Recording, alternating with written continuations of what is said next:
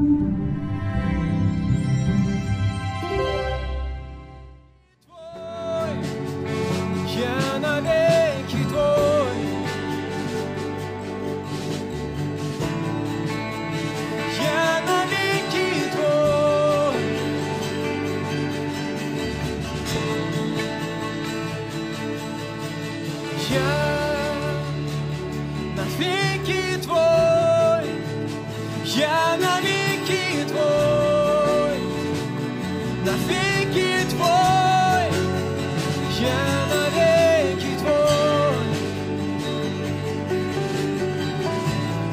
Дорогой Отец Небесный, мы благодарны Тебе за Твое присутствие.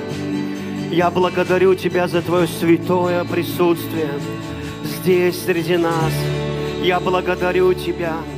И я благословляю Тебя, мой всемогущий небесный Папочка. Я благословляю Тебя, мой драгоценный Отец. Слава Тебе, хвала Тебе. Я благословляю каждого сегодня, кто будет слушать Твое Слово, кто будет внимать Твоему Слову. Я благословляю и молюсь, чтобы огонь Духа Святого, о Святой Дух, пожалуйста, двигайся свободно и легко среди нас и внутри нас.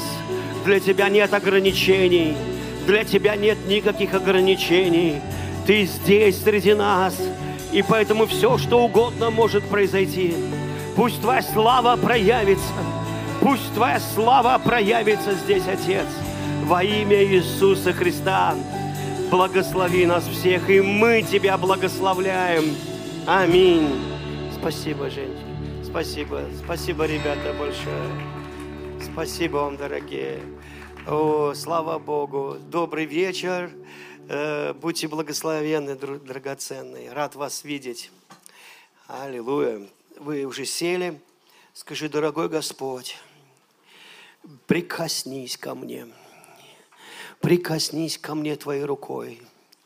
Пусть Твоя рука будет на мне. Сильно меня благослови. Сильно-сильно. Чтобы все люди видели, что Ты любишь меня и благословляешь. И я Тебя прославлю. Аминь. Аминь. Слава Богу. Вы знаете, то, что ты просишь, ты потом получаешь. Аминь. Ты получаешь это от Бога. Слава тебе, Иисус. Анечка хорошим словом поделилась. Я думаю, это было очень важное слово. А Слово Божье, знаете, иногда я встречаю людей, а, которые все время апеллируют к Слову Божьему. Они им критикуют других людей, находят изъяны у других проповедников. Конечно же, доставая Библию, цитируя ее. Но там нет Духа Святого за этими людьми. Часто такое чувство, что сами черти взяли Библию и процитировали ее. Они просто полны критики, цинизма, но используют Писание – и я думаю, что Библия в устах вот подобных людей стала самым страшным инструментом манипуляции, контроля над другими людьми, А, оправдывая местами Писания своих религиозные предрассудки, используя Слово Божье. Но э, Слово Божье – это не просто вот э, написано. Знаете, вот я взял, процитировал что-то написано, и поэтому оно Слово Божье.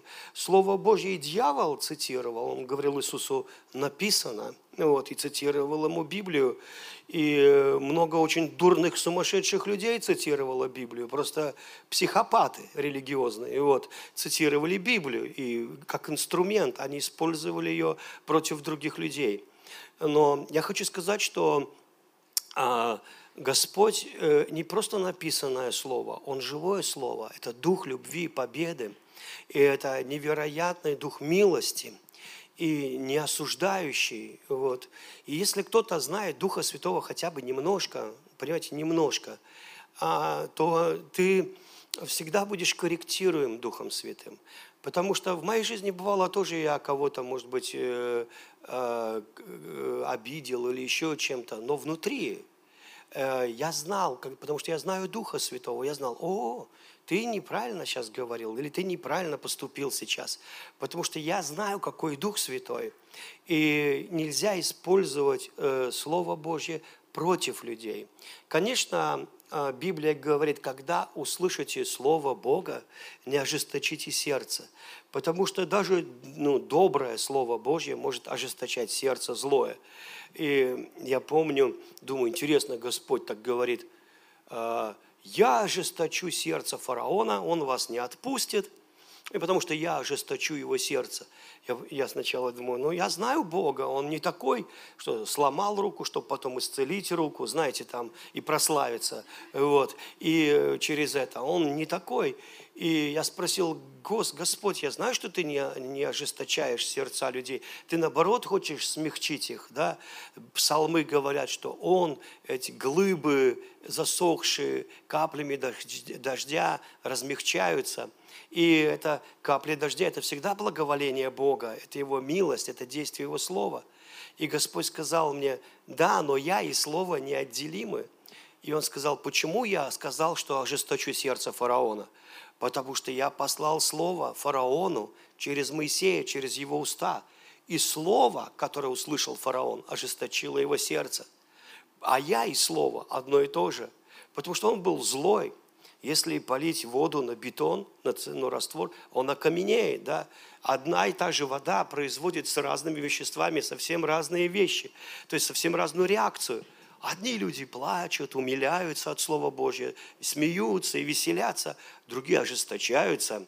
И, и с ожесточенным сердцем они э, цитируют.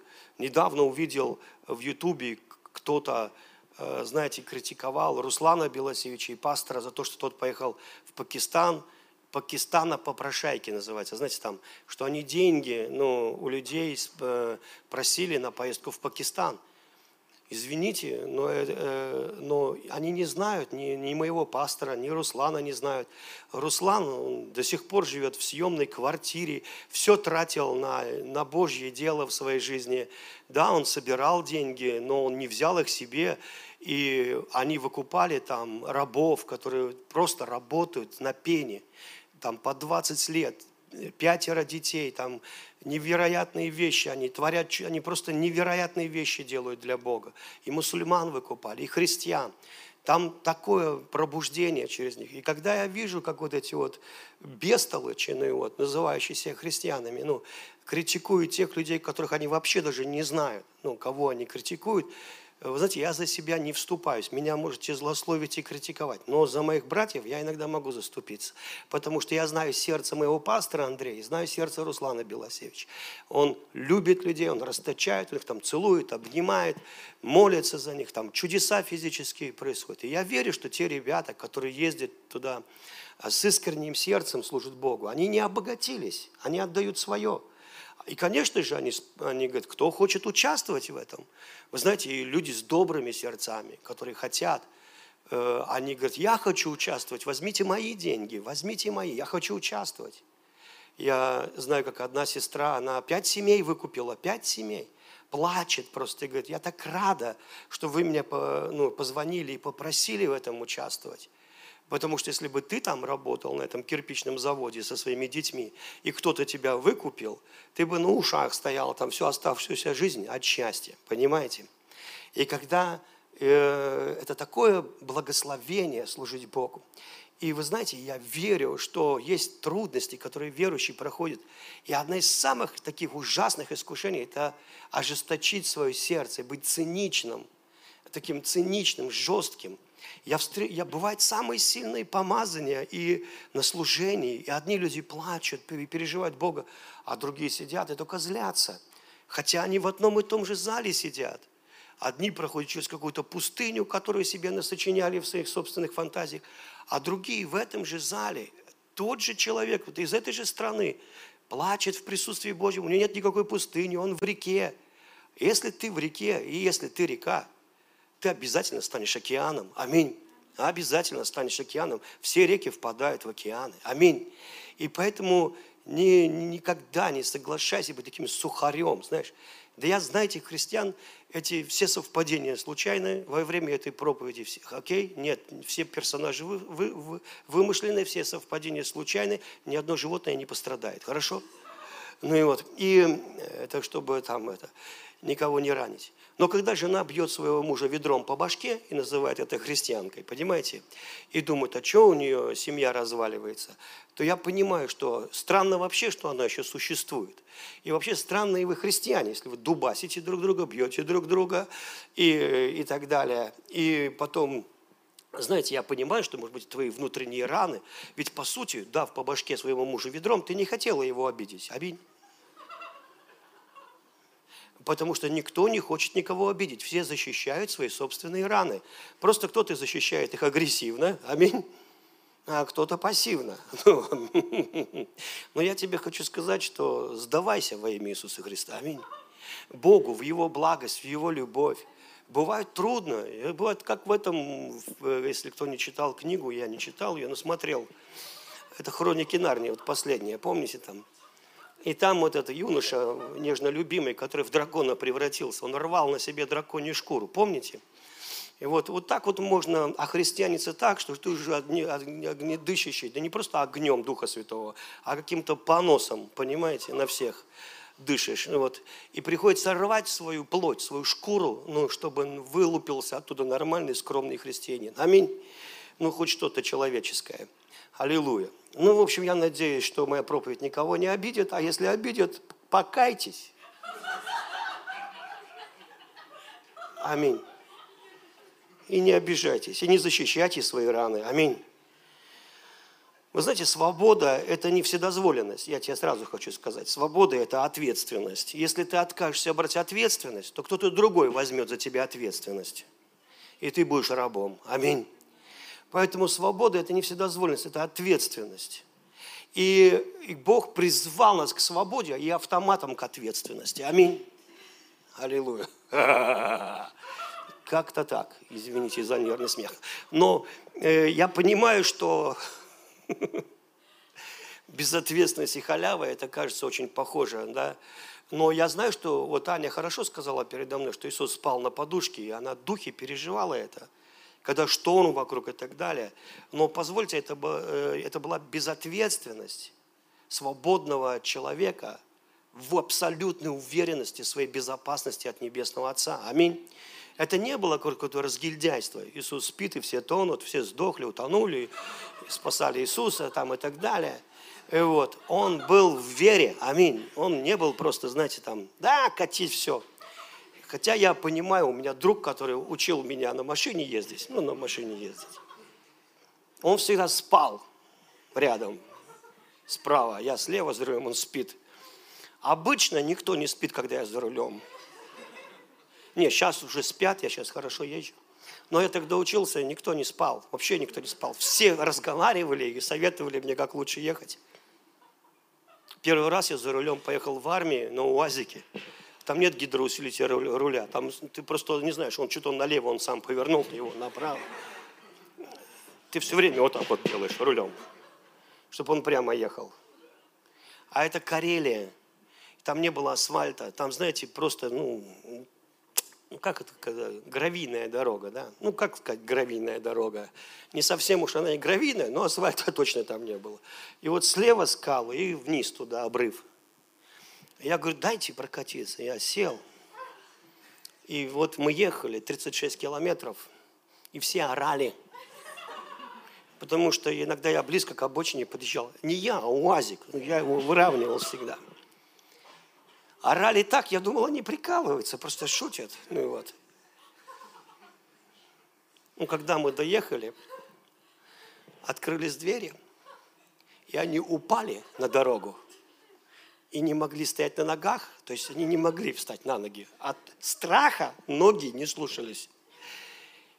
И на четвереньках все ползли, пока силы не вернулись в ноги. Я понял, что правда страшно, вероятно. И я помню, мой друг, он всегда спал справа. И я ему говорю, Андрей, вот объясни мне, вот все кричат обычно, когда я за рулем. Один даже мой друг сказал, Сергей, с тобой геморроя не будет. Я говорю, почему? Ты так страшно едешь, что у меня все втянулось аж до КДК. Я, я ему... В общем, короче говоря, те, которые э, сокращаю все, говорю, Андрей, ты почему спишь, когда все же кричат? Он говорит, Сергей, ты так страшно ездишь, что я лучше просплю это, чем буду смотреть на это все. И, вы знаете, я удивился его вере. Он, вероятно, верил, что если я помазанник, то ничего дурного с нами не произойдет. Поэтому он решил спать. А может быть, он просто доверил свою жизнь Господу без всякого веры в мое помазание. Скорее всего, второе вернее. Ну, вот. И вы знаете, но по сути, я уже сказал, что э, свобода – это ответственность. И э, если ты не возьмешь ответственность, кто-то другой возьмет ответственность за тебя, и ты станешь его рабом. И поэтому, когда Дух Святой призвал нас к свободе, а это наше абсолютное прямое призвание. Аминь. И это слово «свобода» подразумевает снятие обязательств тебя. Вы слышите, да? То есть, примерно так. Так говорит Господь. Вот в этой комнате мне никто ничего не должен. Аминь. Тебя освобождают. То есть тебя не делают должником. Вот Иисус умер за тебя, а ты отрабатывай всю жизнь за то, что Он умер за тебя. Ты счастлив такому христианству? Ты скажешь, ну я рад, что меня спасли, но цена велика для меня. Аминь. Цена велика была для Бога, не для тебя. Тебе это бесплатно. Вы спасены благодатью. Давайте чуть-чуть о цене. Сможем ли мы, сейчас мы придем ну, к великим вещам. Я верю, это тебя благословит. Так, сейчас, секундочку, я это все убираю, это не надо проповедовать. Вот начнем сюда. Да, вот отсюда даже. Нет, нет, это тоже не надо, давайте дальше. А знаешь, когда иногда э, пишешь проповедь, потом думаю, выходишь проповедовать, а оно, оказывается, ничего это не надо. Вот, нашел. Матфея, 19 глава, 16 стих. «И вот некто, подойдя, сказал ему, «Учитель благий, что сделать мне доброго, чтобы иметь жизнь вечную?» а, Видите, человек задает вопрос, а Иисус слышит вопрос. Я, мне очень нравится. Вот как ты задашь вопрос, такой ответ ты и получишь. И поэтому очень важно вопросы правильно задавать. Вопрос о том, что я могу такого сделать, вот что бы мне такого сделать, посоветуй мне, учитель, чтобы я мог иметь жизнь вечную. Вот такой вопрос у меня. Я человек набожный, религиозный, хочу на небо. Вот. И то есть я не, не сейчас хочу, а когда, ну, сейчас я пока не хочу, но если вдруг предстанусь, вот что мне надо такого сделать, пока я жив, чтобы иметь жизнь вечную, вот всю вечную жизнь. Окей? Он же сказал ему, что ты называешь меня благим? Никто не благ, как только один Бог. Если же хочешь войти в жизнь вечную, соблюдай заповеди.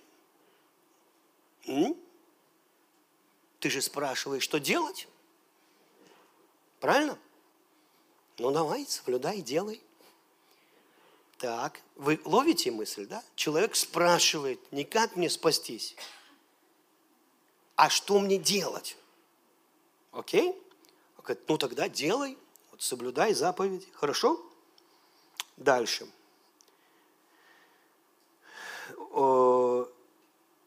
И вот эти заповеди. Не убивай, не прелюбодействуй, э, не бей мужа ведром по башке – а я же его не убивала, я просто говорил, убивала, просто он выжил. Аминь. Ну и вот, не прелюбодействуй, не кради, не лжесвидетельствуй, почитай отца и мать, люби ближнего. Аминь. Аллилуйя. Твоего, не чужого. Аминь. А чужого иногда легче – чем своего. Хотя должно было быть наоборот. Аминь. Но жизнь такая штука, что иногда не так бывает. Итак, я направо тоже буду стараться успевать говорить. Потому что там справа тоже у нас сестры сидят, братья. Так. Э, ближнего твоего, как самого себя, юноша говорит ему, все это я сохранил от юности моей, юноша сказал. Мне нравится, как мои внуки говорят, Сэмми, Кэмили. Когда я был маленьким, когда пять лет сейчас, а вот когда был маленьким, да. Понятно, сейчас ты уже большой. Все это я сохранил от юности моей. Чего еще не достает мне? А, ты спрашиваешь, чего еще не достает? Как спросил, так и ответим. Хорошо? Иисус сказал ему, если хочешь быть совершенным, о, пойди, продай имение твое, раздай нищим, и будешь иметь сокровища на небесах. Приходи, следуй за мной. Иди, продавай. Можешь сейчас уже начинать. Итак, услышав слово сие, юноша отошел с печалью, потому что у него было большое имение. То есть сначала юноша прибежал и поднял много пыли, страстный, пылкий, юноша, который все соблюдает от юности своей. И это не то, что Давид, который молился, Господи, грехов юности моей не вспоминай мне.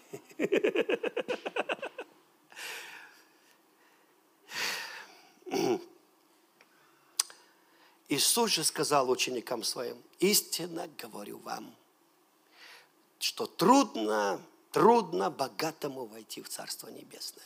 Трудно. И еще говорю вам, удобнее верблюду пройти сквозь игольные уши, нежели богатому войти в Царство Небесное. Ну, игольные уши не имею в виду иголка.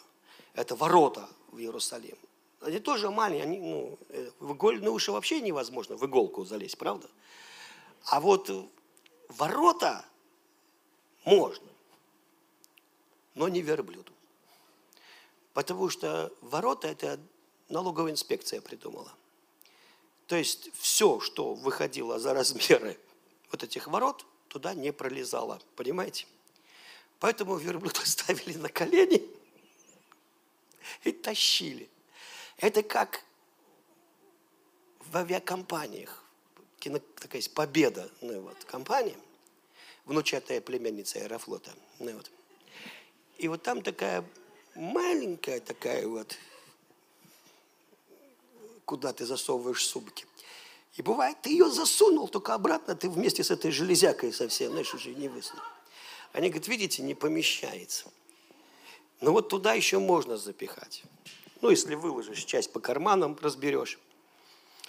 Понимаете, то есть Иисус говорит о невозможности вообще а богатому войти в Царство Божье. Но э, конечно же, многие люди, немногие, но богатые люди. А если ты сравниваешь себя, смотря с кем, правда ведь? Это все же относительно. Эйнштейн был не глуп. Если ты здесь, допустим, не богатый, то с твоими деньгами в Пакистане ты богатый. Там доллар стоил накормить одного пастора. Доллар. Один доллар. Это была маленькая чашка риса – и там был кусочек курицы, называется плов.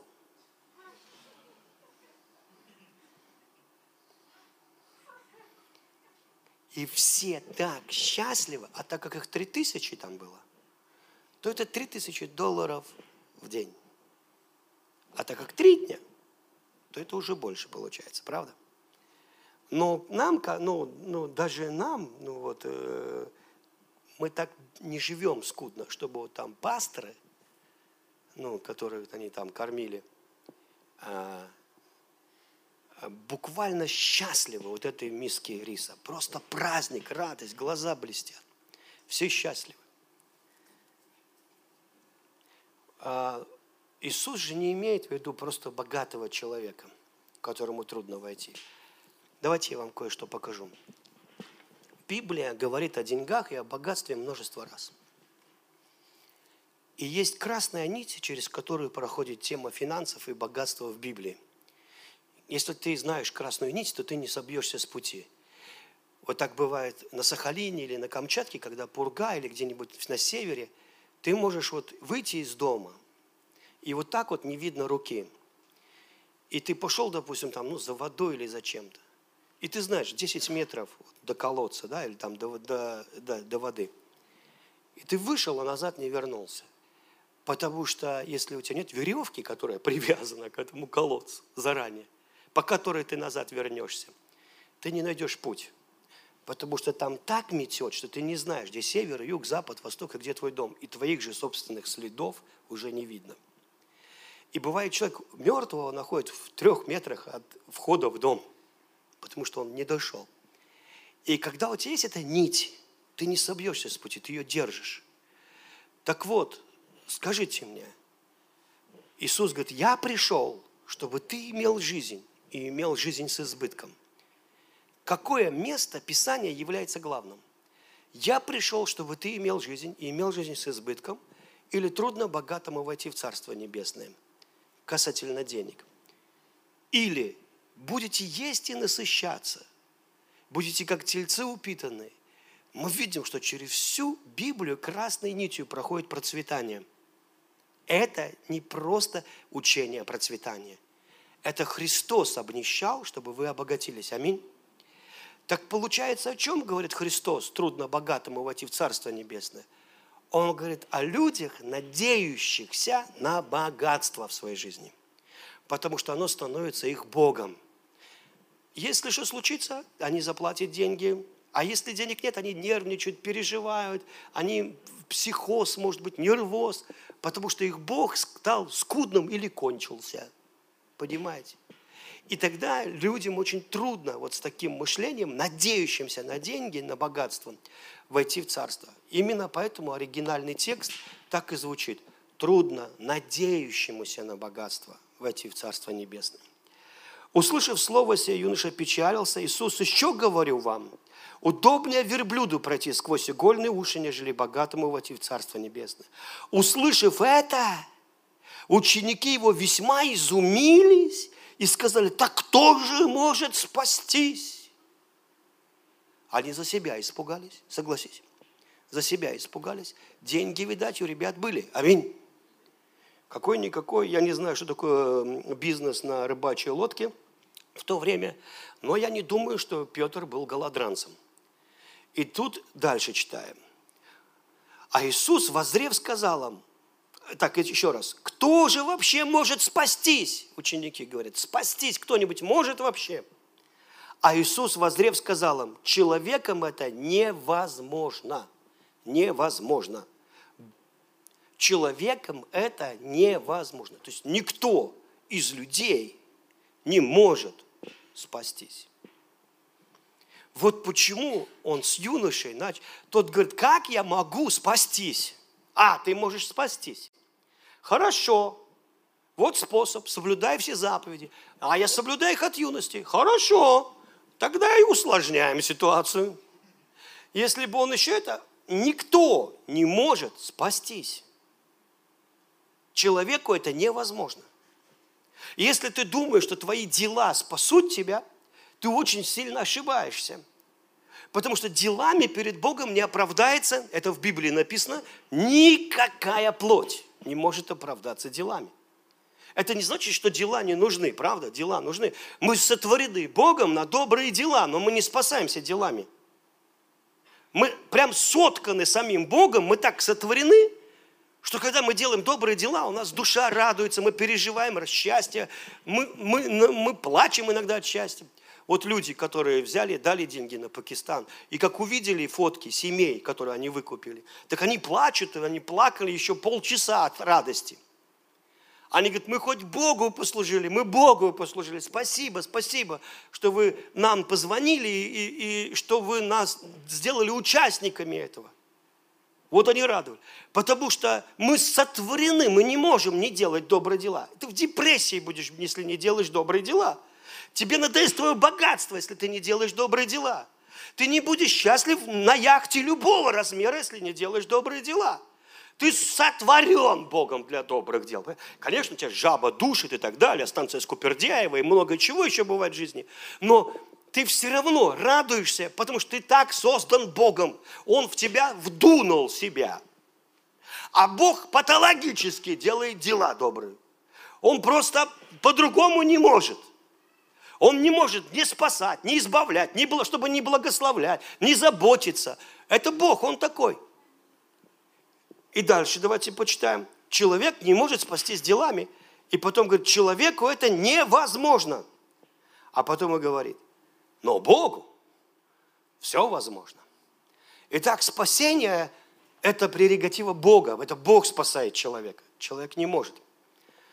Поэтому Бог говорит, мне никто ничего не должен. Вы спасаетесь, потому что Иисус Христос придет и умрет за вас. И своей смертью убьет вашу смерть. И Он решит вопрос вашего несчастья. Он спасет вас. Он сделает вас другими. Но Он не будет выдергивать ведро из твоей руки, чтобы ты не била мужа по башке ведром. Понимаете? То есть остается возможность быть жлобом, быть скотом, быть христианином под лицом. Возможности велики. Аминь. Остается возможность быть ну, кем угодно. Это спасение, это, это дар. И апостол Павел пишет, давайте я вам прочитаю это, и мы перейдем к самой сути этого послания сегодняшнего. Но это точно надо прочитать. Секунду. Я по данным мне от Бога благодати, 1 Коринфянам 3 глава 10 стих и ниже. Я по данным мне от Бога благодати, как мудрый строитель, положил основание, а другой строит на нем. Но каждый, смотри, как строит. Ибо никто не может положить другого основания, кроме положенного, которое есть. Иисус Христос. Основание моего спасения – это смерть и воскресение из мертвых Иисуса Христа, который своей смертью лишил власть, мою, мою смерть решил власть. Аминь.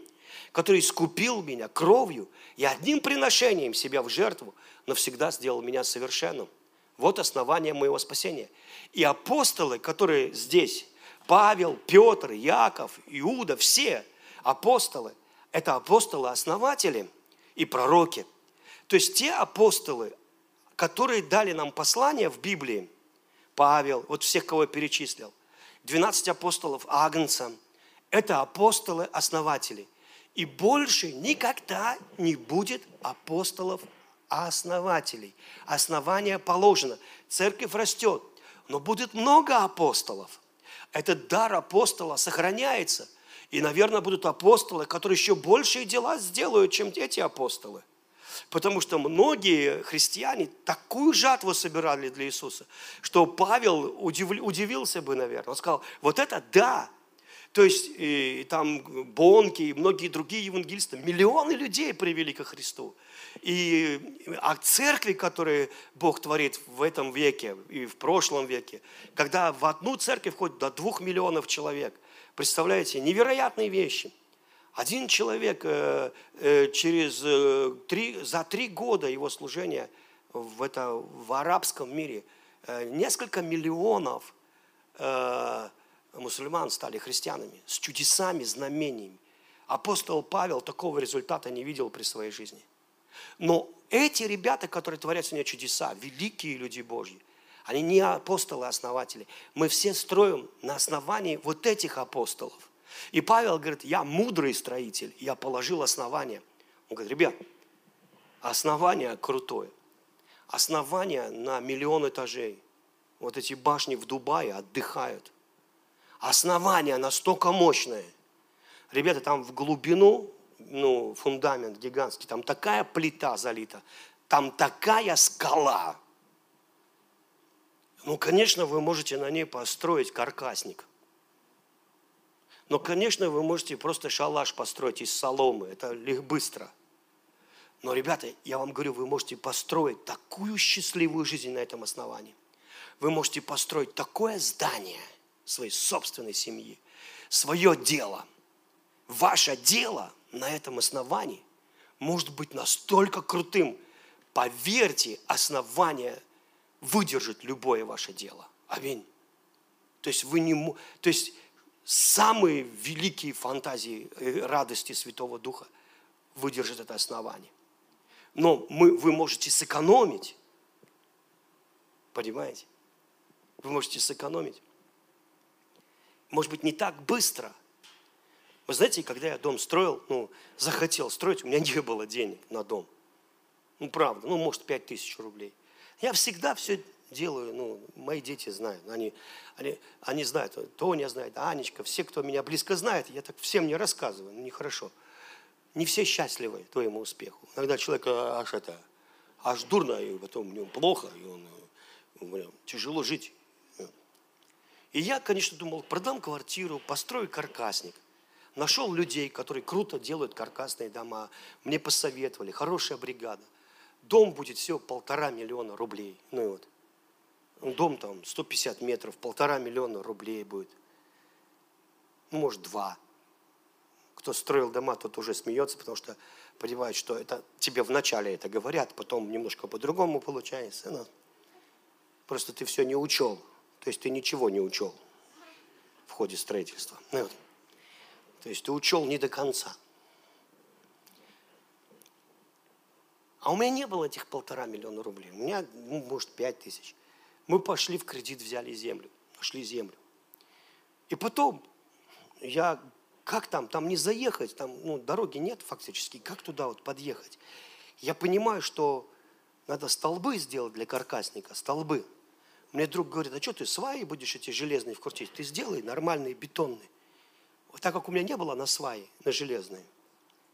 Понимаете, на сваи не было. Но у меня были деньги дырки просверлить в земле под сваи. И деньги были, чтобы опалубку сделать. И все. И арматуру. Все. Пришли рабочие, просверлили деньги. Пока они это делали, у меня появились деньги на мешки с цементом. Потому что бетонной мешалки туда не заехать. Она бы до сих пор там, мы ее вытаскивали бы. Возможно, лучше ее закопать уже до конца в землю, чтобы не вытаскивать. Ну и вот, но мешки можно было завести. И мы залили, залили эти столбы. Мой друг инженер, он, он говорит, Сергей, почаще делаем. Мы почаще сделали, как он хотел. Все, появились деньги. Он говорит, а что ты будешь на столбах? Ты сделай на ленте, ленту вот, столбы, свяжи ленты. Это же бетонные столбы. Я говорю, ну давай. Появились деньги на дерево, чтобы сделать опалубку. Сделали. Они, рабочие, говорят, давай деньги на арматуру, мы опалубку сделали, надо вязать. Я говорю, вяжите, появились деньги на арматуру. Только они это сделали, появились деньги на бетон. Только они это сделали, появились деньги им заплатить. Смотрю, а у меня фундамент под каркасник жирновато будет. Лента-то такая бетонная. И вдруг мне говорит, Сергей, кризис в стране. Я говорю, что? Представляешь, керамический блок красный, вот такой вот, продается по цене газосиликата. Скидки. Не дури, бери нормальный кирпич. Зачем тебе этот газосиликат? Я говорю, давай. Вот понимаете, и я построил дом, вот я только что сделал, я это делал. Пусть не так быстро, как каркасник. Но у меня и не было этих денег. Я строил верой, потихоньку. В итоге потихоньку получилось за полтора года.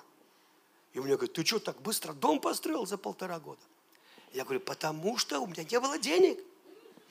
А друг мой, у которого были деньги, сказал, вот, было 8 миллионов, кончились, не достроил. А мне не надо были эти 8 миллионов. Я не могу их сразу переработать. Мне нужно было на доски, на это, потом на это, потом на то. Сразу мне не надо было 8 миллионов, понимаете? Но если бы они были, я бы на них уповал я бы говорил, давайте, ребята, делайте, у меня есть деньги. А так как у меня их не было, я уповал на Бога. Поэтому я скакал и славил Его. Я не знаю откуда, но ко мне пришло чудо прямо сейчас. Я верю прямо сейчас. И вроде, знаешь, все получилось все равно быстро. Иногда мы хотим, знаете, чтобы вот сразу с неба, да лотерейный билет, да сразу к куче. А Бог тебя проводит путем веры, доверия, потому что это очень крутой, крутой путь. Да, я не говорю, ну, может, тебе деньги даст или еще что-то, но меня он учил так. Я ему доверяю, я шагаю верой, шагаю и не тону, делаю шаг и не тону, делаю шаг и не тону. Я думаю, вот это да. И он говорит, ты доверяй мне, я это буду делать. И дальше он говорит, строит ли кто на этом основании из золота, серебра, драгоценных камней, дерева, сены, соломы. И идет все. золото, драгоценные камни, потом серебро, а потом дерево, сено, солома. Полный хрюндель. Все, знаете, вот, ну, выбирай. Супермаркет, так сказать, экодом. Сейчас экодом в итоге дороже обходится, чем из кирпича.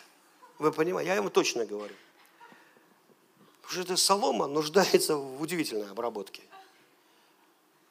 Чтобы там ее никто не сожрал, потому что все любят животные жить в соломе. Ну, я не, не критикую, нет, нет. Я, мне нравятся эти экодома, слава Богу. Вот.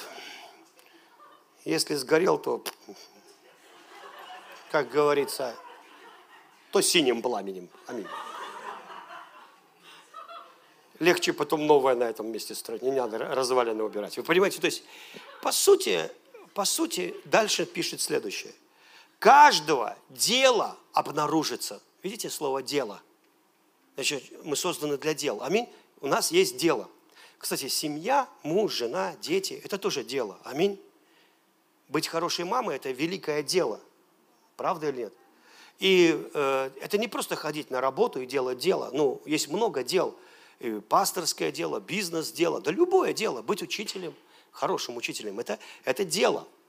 Но здесь идет речь о духовных делах, о том, как я строю свою жизнь как я строю.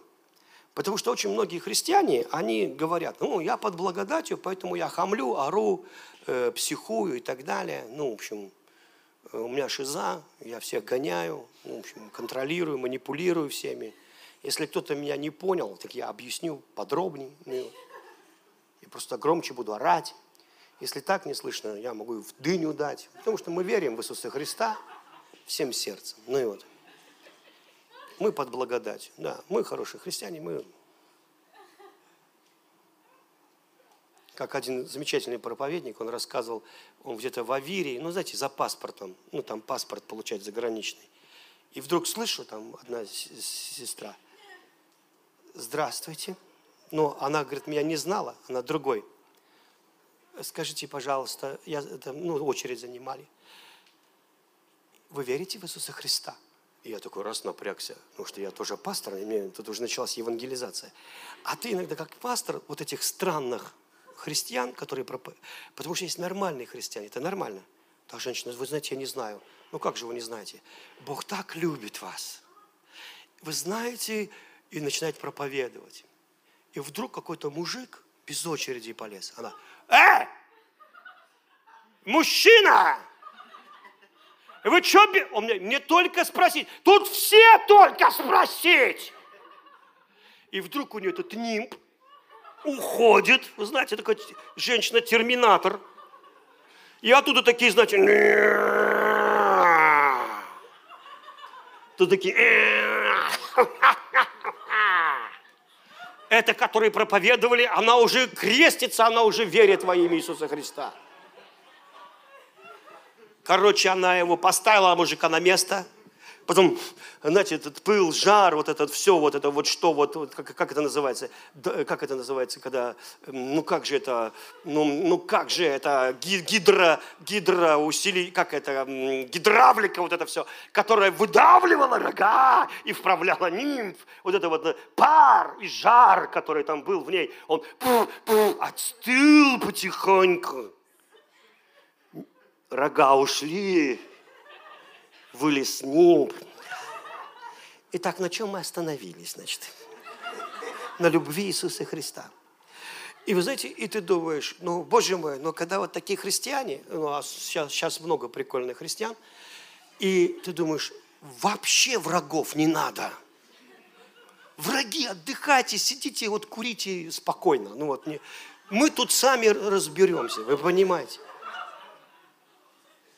и все сделаем за вас. Ну, вот. И Павел называет вот этих некоторых людей просто лже-братьями. Но по сути, ты скажешь, ну что же, она в ад, что ли, пойдет? Ну, она, ну, нет, ну, она, я верю, она спасена. Слава Богу, рай большой. На всех хватит места.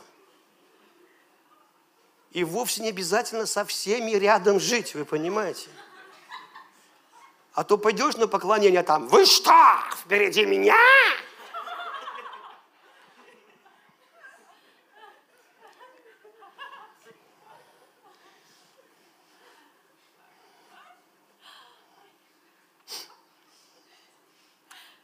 Каждого дела обнаружится, ибо день покажет.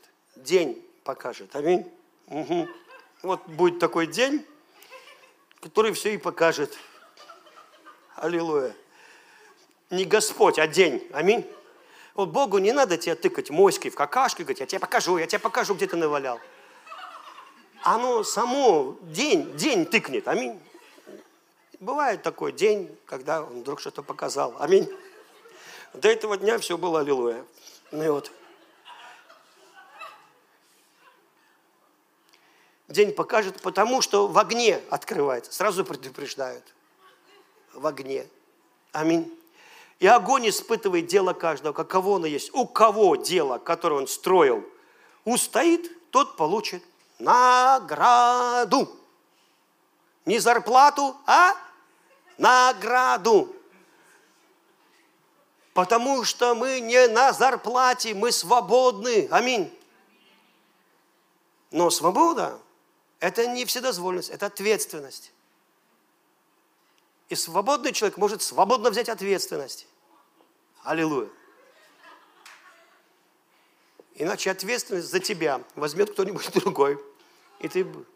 Аллилуйя. И дальше.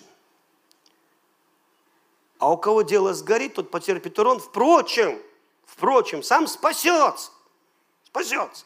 Ну так.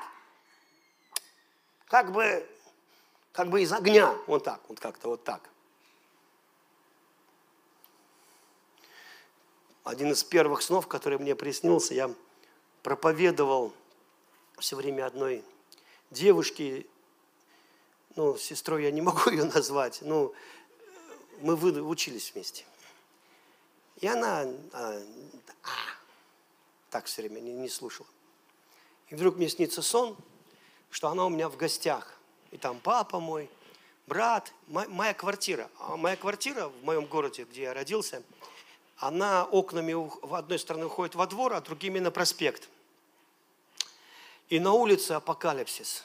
Ну, короче, пришествие Христа молнии, страшно, там все такое. И такая радость, я не могу вам описать.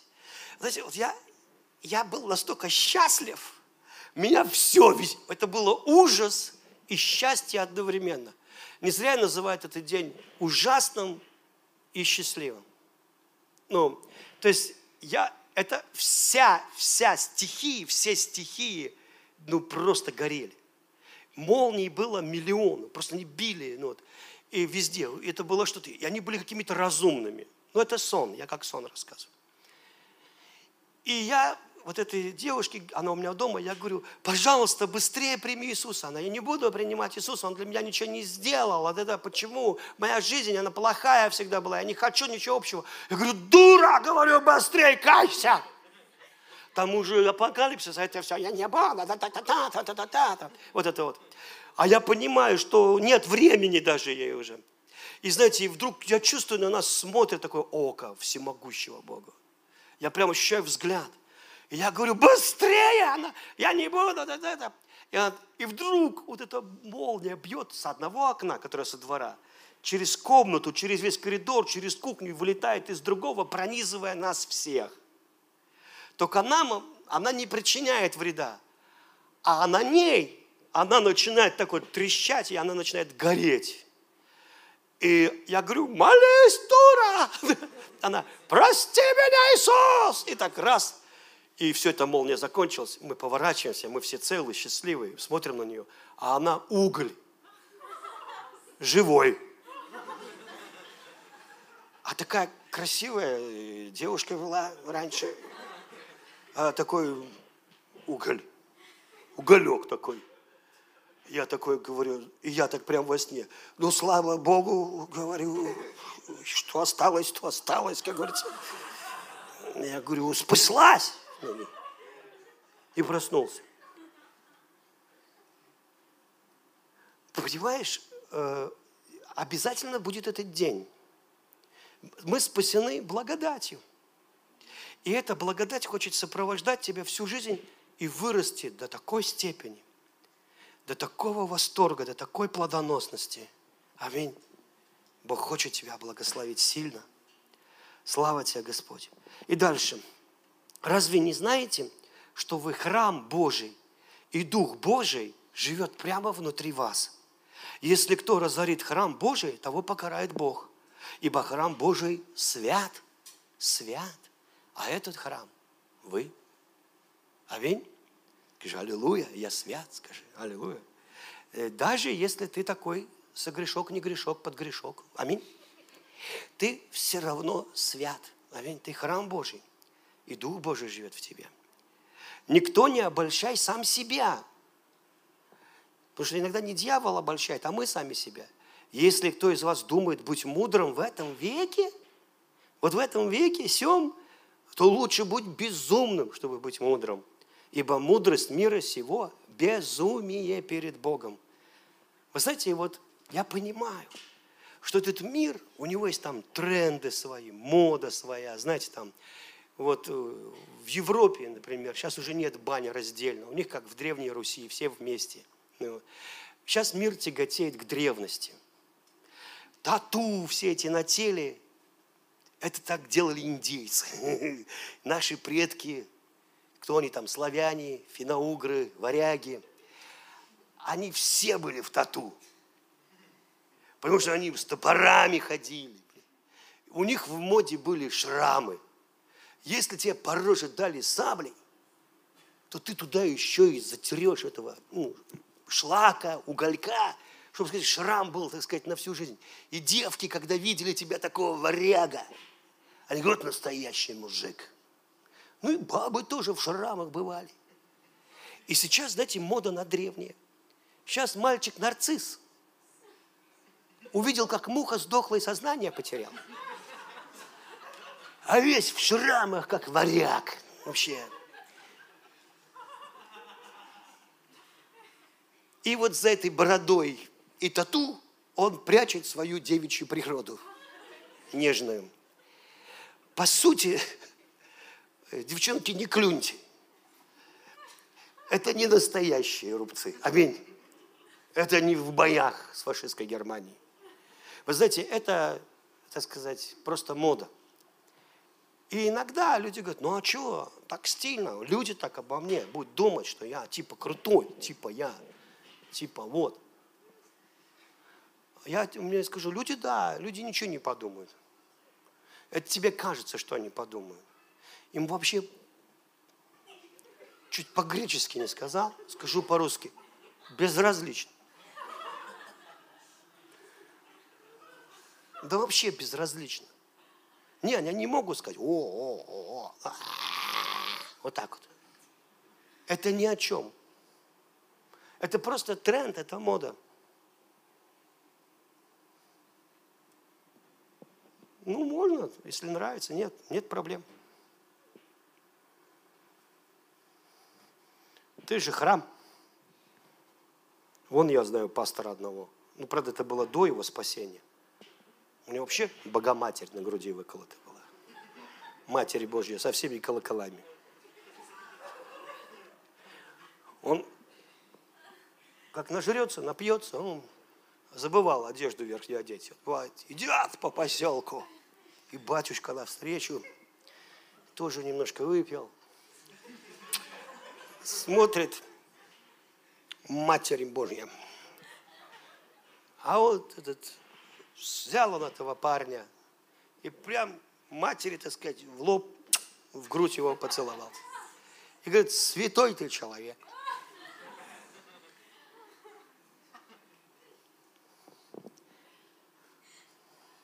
Это так по-русски. Но кто, у кого дело устоит, не сгорит, тот что получит? Мы говорили, награду. Аминь. Скажи, награду. А теперь, как вы думаете, когда Бог боков и царь царей, когда пришел огонь, и иногда огонь это видеть того, как ты сражаешься за исцеление своего ребенка.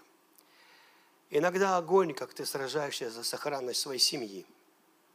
Иногда огонь – это когда ты сражаешься с теми похотями, которые атакуют тебя, как огонь, как огонь страсти. И иногда огонь – это не какой-то вот последний день, который будет в последний день. Это прямо сейчас может быть в твоей жизни. Прямо сейчас – и когда ты на уровне того, чтобы, Господи, ты вообще есть или нет, и твоя вера под этой паяльной лампой искушений до красна, до белина на колена, и ты знаешь только одно, что Иисус Господь, и ты не сдаешься и проходишь через это, то вдруг тот, кто знает, что это не он, а это день был такой, понимаете? Он дает тебе такую награду – и когда царь царей вознаграждает, поверь мне, он вознаграждает могущественно. Я помню, когда у Хэри был в ЮАР, я говорю, Хэри, это 2008 год, по пророчеству моей церкви. У Хэри говорит, я вижу сильный-сильный ветер. И даже камни полетели. И потом такая тишина, такой покой – и я вижу, Иисус идет и что-то вам несет, огромный дар. И это так важно для всей вашей церкви. Я говорю, ну мы вот сейчас за здание молимся, здание строим. Может, это здание? Он говорит, я не знаю, но мне нравится, как Харри. Я не знаю, так иногда. Ну, я думаю, это что-то больше, чем здание.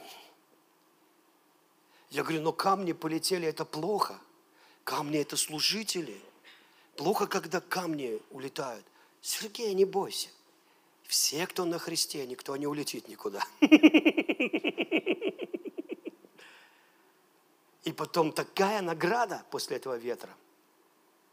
Если тебя не сдуло всеми этими искушениями, цинизмом, проблемами, нуждой, богатством не сдуло, состоятельностью не сдуло. Аминь.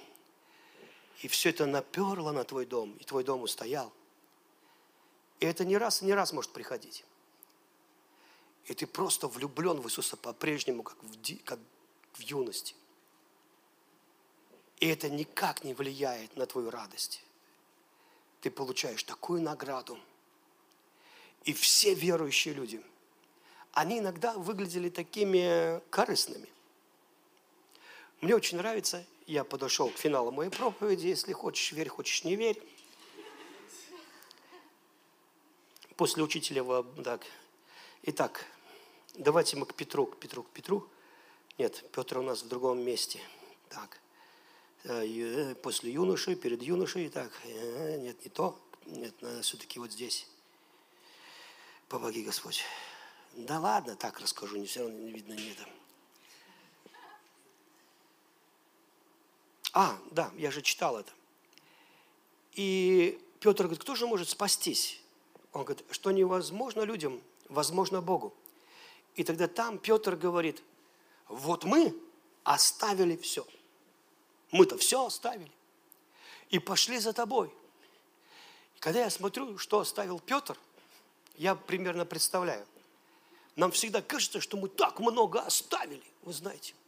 Так много. Вот я когда думаю, Сережа, а что ты оставил? Правда, тебя пригласили работать в столичный театр. Ровно в тот, который ты мечтал.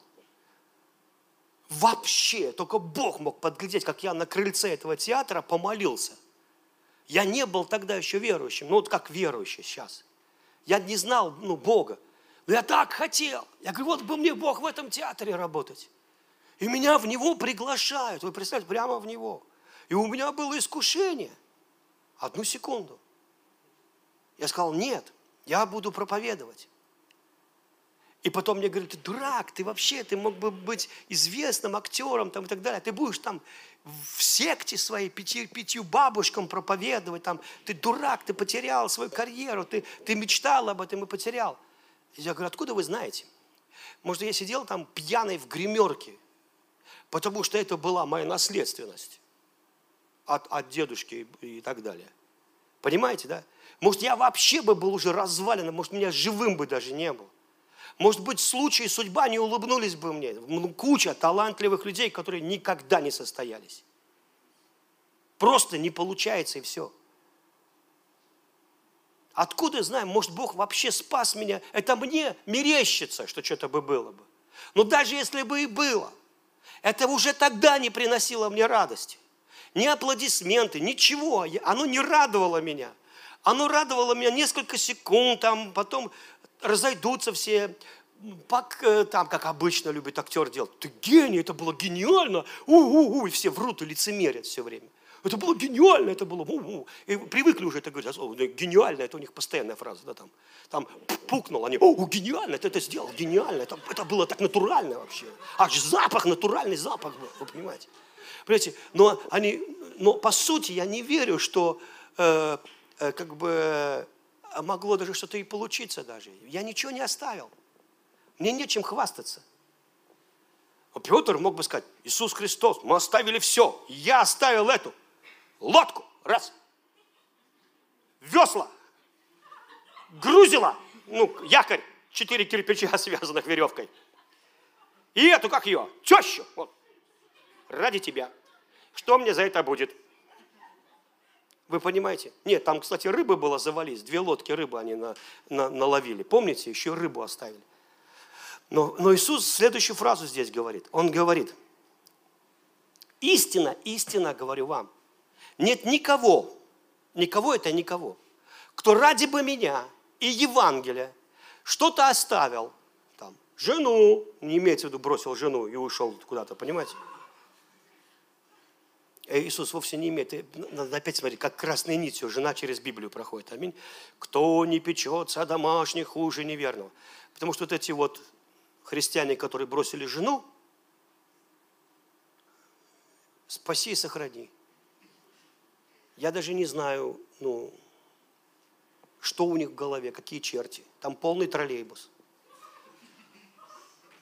Вот, но, но он имеет в виду, что не ты бросил детей своих сиротами и жену без, без, всего. Он не имеет в виду этого, Иисус. Он имеет в виду, что твой приоритет настолько велик Бог. Аминь. Что даже твоя жена будет счастлива от твоего измененного характера, от того, как ты любишь Бога, любишь ее, видя в ней самого Бога. Аминь. Уважая, почитая ее бесконечно. Вот это хочет Бог. И он говорит, кто что-то оставил ради меня Евангелия, дом там, или что-то еще, я говорю истина, он получит здесь на земле в сто крат больше. Жен, он что, имеет в виду, что ты одну бросил, жену, и у тебя тебе сто жен? Вообще классный обмен. Он, он не, не имеет в виду, это же правда. Домов. И вы знаете, я, я, я настолько удивлен. Я помню, как мой брат, у него было переживание неба, и он с Иисусом был. И он, я даже расскажу его сон, он говорит, я шел во сне и искал себя – с женой вместе шли. И захожу в одну дверь, Иисус открывает. Я говорю, о, Иисус. Он говорит, да, здравствуй, Андрей. Зайдешь? Он говорит, да я ищу себя. Он говорит, а, ты туда пошел. Ему говорит. Я говорю, хорошо. И я пошел искать себя. Иду и думаю, а зачем я себе сдался? Если там дома Иисус. Во всяком случае, он интереснее, чем я. Я, говорит, назад возвращаюсь к Иисусу. Стучу в дверь, а там уже толпа. Он такой доброжелательный, заходите, проходите, мы заходим, я вместе с толпой захожу, все проходят вперед на первый этаж, а я увидел краем глаза, что лестница наверх. Я говорю, Иисус, а можно посмотреть, что наверху? Иисус улыбнулся, говорит, конечно, пойдем. Все ушли, а мы с Иисусом пошли наверх. А там другая атмосфера. Такая белая мебель, диваны кожаные белые. Мы сели, и у меня такое чувство. Я начинаю вспоминать, что это дом мой. Я говорю, Иисус, а это случайно не мой дом? Он говорит, твой. Просто пока ты ищешь себя, я здесь за всем этим слежу. И вдруг я вспоминаю, что у меня во Вселенной тысячи домов – во всей вселенной у меня тысячи домов. Я говорю, Иисус, у меня что, тысячи домов? Он говорит, да, да, во всей вселенной у тебя тысячи домов. Я говорю, тогда зачем я себе сдался? Библия то отвергнет себя. Понимаете? Это не то, что я бросил жену, но я себя любимого освещаю, я себя любимого держу в аскезе, я себя любимого. Понимаете? Ты попал на крючок тех же самых чертей, только они переобулись в святых. Рога вправили, нимф выставили. Но по сути это та же самая иллюзия. Потому что ты все время живешь собой. Собой, который освещается. Собой, который грешит, не грешит собой, который хочет, не хочет. Забудь ты вообще про себя. Посмотри, как велик твой Бог. Себя жалко. Себя это. Почему ведром по башке? А чтобы защищаю свои раны. Агрессивно. Вы со мной? И пока человек живет, ему себя жалко. Дети ему не радуются, детей, детям своим не радуются, мужу не радуются, жене не радуются, бизнесу не радуются, зарплате не радуются, Москве не радуются, Ярославлю не радуются, России не радуются, весне не радуются, осени не радуются. Только видишь, что химикаты сыпят, и подошва портится.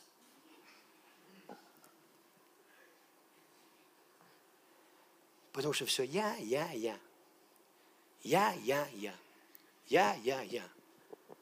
А Павел говорит, а любовь Божья обнимает, вот так обнимает только тех. Это моя уже интерпретация, но она точная. Кто считает, кто думает, думает так. Если Христос умер, я тоже. Меня нет. И что становится? У, любовь Божья переживается, так чувствуется она. Так много становится Бога, так мало тебя, несчастного. Почти нет, не осталось несчастного Сережи.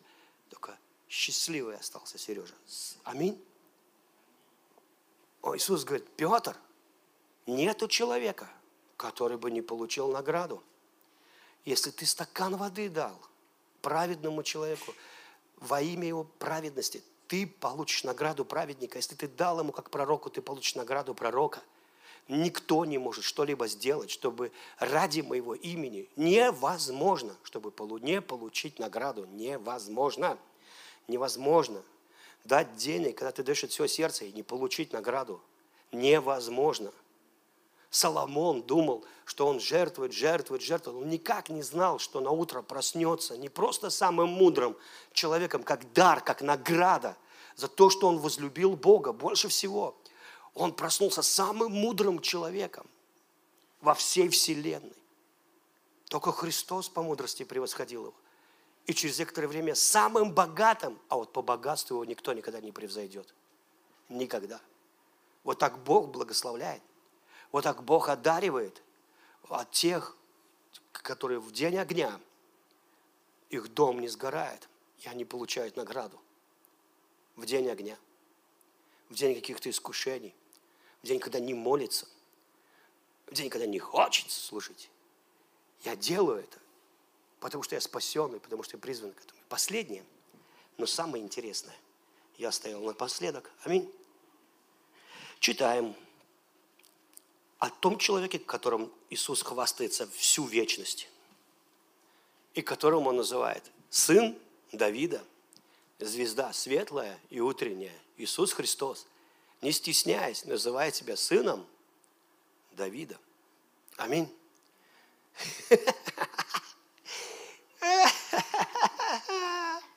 Это тем потрясающее, что Давид не был совершенным в своем поведении. Кто знает Давида – те просто не могут не ликовать о Господе. Аминь.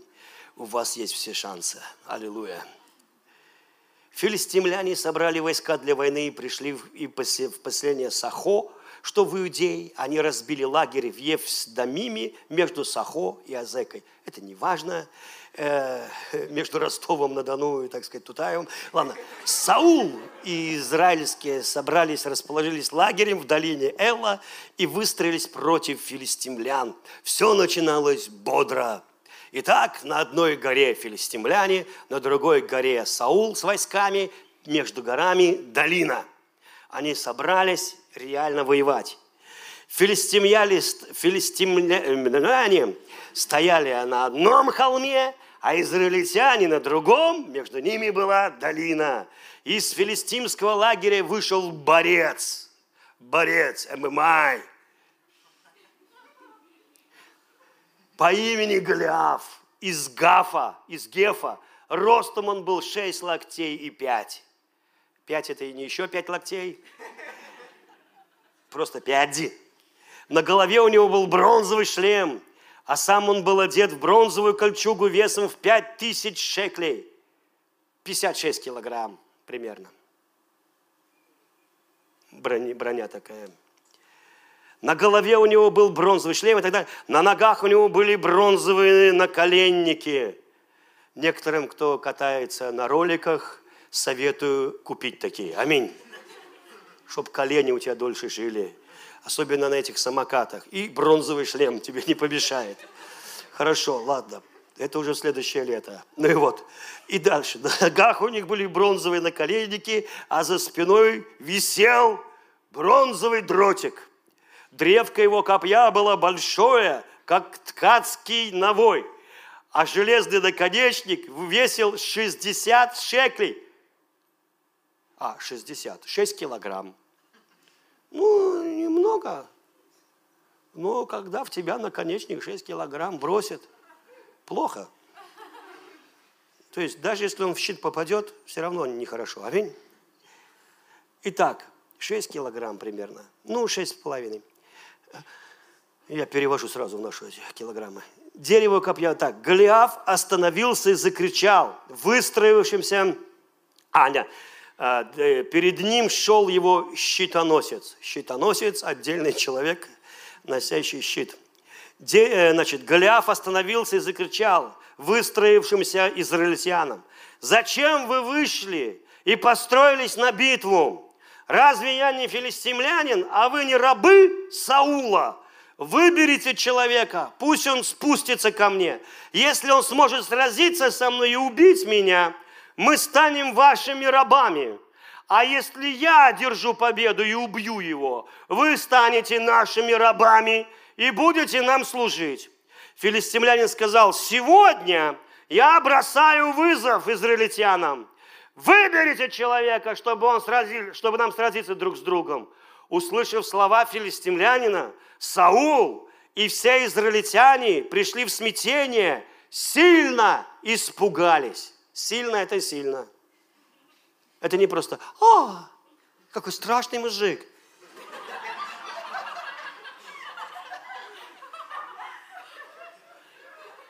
Сильно это конкретно на 40 дней. Аминь. 40 дней все ходили только быстро в туалет и жидко. Аминь.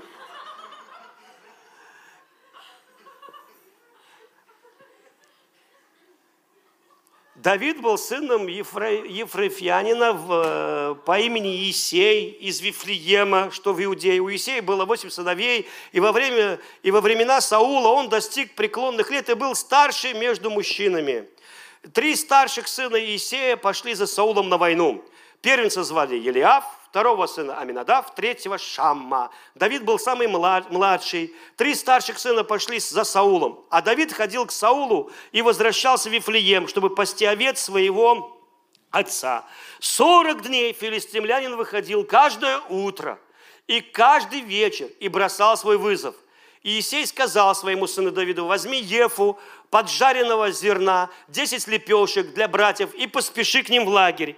Возьми еще 10 голов сыра для тысяченачальника, проведай братьев, принеси от них какую-нибудь весточку, а тысяченачальнику дай сыр, чтобы мои сыновья стояли в третьем ряду, хорошо, не в первом. Это я уже от себя добавил. Израиль и филистимляне построились в ряды друг напротив друга. Давид оставил свою ношу обозному сторожу, побежал в ряды и приветствовал братьев. Когда он говорил с ним, Голиаф, филистимский воин, выступил из рядов и прокричал свой обычный вызов на бой. И Давид услышал его. Увидев этого человека, израильтяне убегали от него в великом страхе. Теперь страх стал уже каким? Великим. Каждый раз они делали что? Убегали в великом страхе. Вообще, когда ты испугался, можно, знаете, просто уйти. Гордо уходя, как бы, да, сдрефил, но не так быстро, вы понимаете. Но когда люди уже бегают так быстро, вы понимаете, что они в ужасе там все находятся, конкретном. Потому что этот человек почти 4 метра ростом. Потому что у него не копье, а телеграфный столб. Если он просто даст тебе его поддержать, этого будет достаточно, чтобы ты пал смертью храбрых. И потому что они не знали, что у них такое секретное оружие. Они, они хотели драться честно.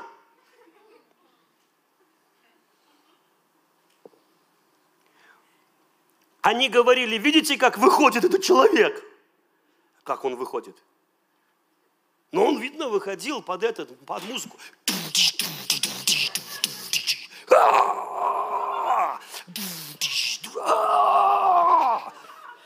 Как на ММА бывает, там, знаете, они видите, как он выходит, мы не можем на это смотреть. Он так выходит вообще, так кто так выходит? Он был весь, весь в тату, весь в шрамах, и он не был юноша-нарцисс. У него реально топор не, раз, не несколько раз в него попадал, вы понимаете? И колесница по нему проехалась. Он бывалый, он воин от юности своей. Он умеет только убивать. Он когда смотрит на тебя, даже улыбается, у него глаза не улыбаются все равно.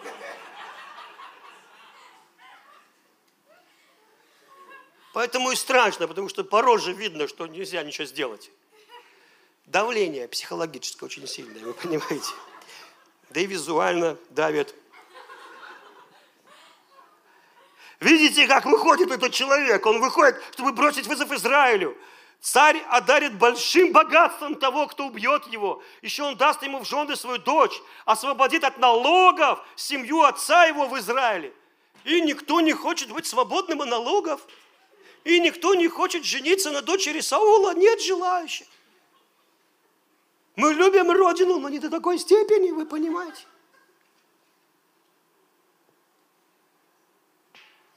Все хотят жить. И дальше. Давид спросил у людей, которые стояли рядом с ним, что, что, что будет тому, кто убьет этого филистимлянина, снимет позор с Израиля? Потому что это позор, все так бегают.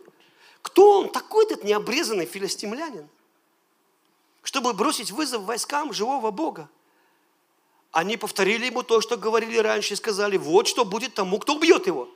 Когда Елиав, старший брат Давида, услышал, как тот говорит с людьми, он разговаривал за него и спросил, зачем ты пришел сюда? На кого ты оставил там немногих овец в пустыне? Я знаю, как ты тщеславен и как порочно твое сердце. Тщеславен, порочно. Христиане критикуют христиан. Вот они там, он тщеславен, он порочен. Я это знаю. Даже Библии могу это подтвердить. Деньги же собирают значит, тщеславен и порочен. Точный вывод. Сердце видит. Взгляд рентген. Увидел пиджак дорогой и чуть не сдох, обнаружив, какое сердце под пиджаком. Вы понимаете, я так уже устал от этих глупостей. А Бог говорит, нашел я человека по сердцу своему который исполнит все мои желания и все мои хотения. Я нашел человека, о котором потом скажет Иисус Христос, сын Давида, звезда светлая и утренняя. Дальше. Что же я сделал, сказал Давид. Мне что, даже поговорить нельзя? Другой перевод. Я просто разговариваю.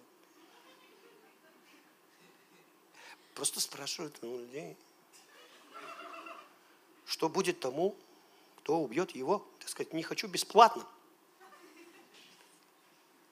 Вы посмотрите, он выясняет вопрос награды, прежде чем он пойдет волю Божью исполнять. Видите, как тщеславно выглядит, согласитесь, да? Иди и умри для Господа бесплатно. Аминь. Кто тебе обещал награду? Ты любишь Иисуса Христа? Да, пойди и помри. Вот. Он говорит, во-первых, я не готов. Во-вторых, что будет, если я сделаю то-то и то-то? Саул ответил, Давид сказал Саулу, когда слова, а, когда слова Давида передали Саулу, он послал за ним. Давид сказал Саулу, не падайте духом из этого филистимлянина, твой слуга пойдет и сразится с ним. Саул ответил, ты не можешь выйти против этого филистимлянина и сразиться с ним. Ты всего лишь мальчик, юноша, а он воин с юных лет. Но Давид сказал Саулу, твой слуга пас овец отцовских. И когда бывало лев или медведь приходил и уносил из стада овцу, я гнался за ним, за львом. Все обычно в другую сторону гонятся. А я, говорит, за ним. Вообще не видел, чтобы люди за львами бегали. Чувствуешь, не, не очень такой странный парень, да? Вот мне нравится, Павел скажет, если мы такие безумные, то ради Господа. Аминь. А если такие умные, то для вас. Он такой безумный бегает за львами. Еще хуже, за медведями. Я слышал, как два охотника упали с дерева на медведя. Они заснули и как бы ждали его. К дереву привязали что-то, чтобы медведь пришел. А он это, и упали, еще выстрелили, пока падали. Медведь умер своей смертью от страха. Ни, ни одна пуля в него не попала, понимаете.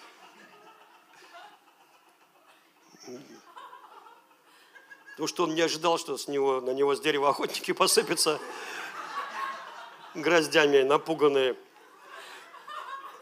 Но здесь, вы понимаете, я понимаю, что совпадение. А вот здесь-то он сам бегал за медведями.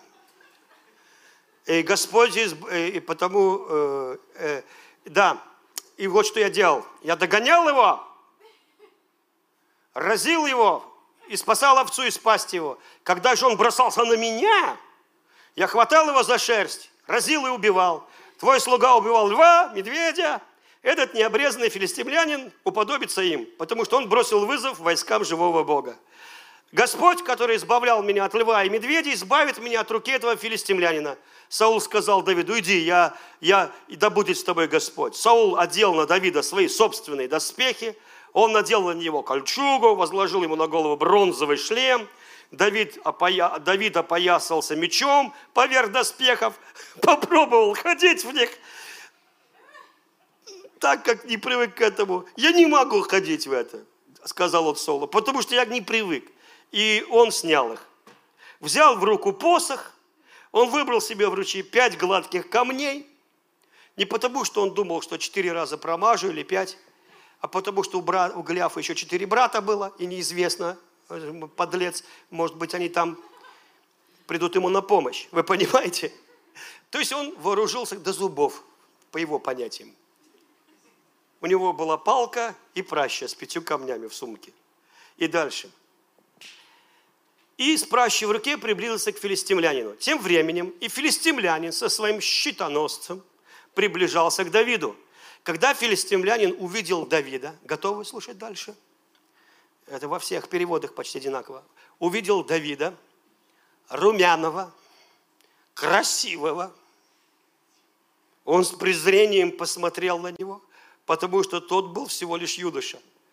То есть Давид не был весь в тату, в шрамах, боец такой, знаете, был румяный, пыхал здоровьем, красивый.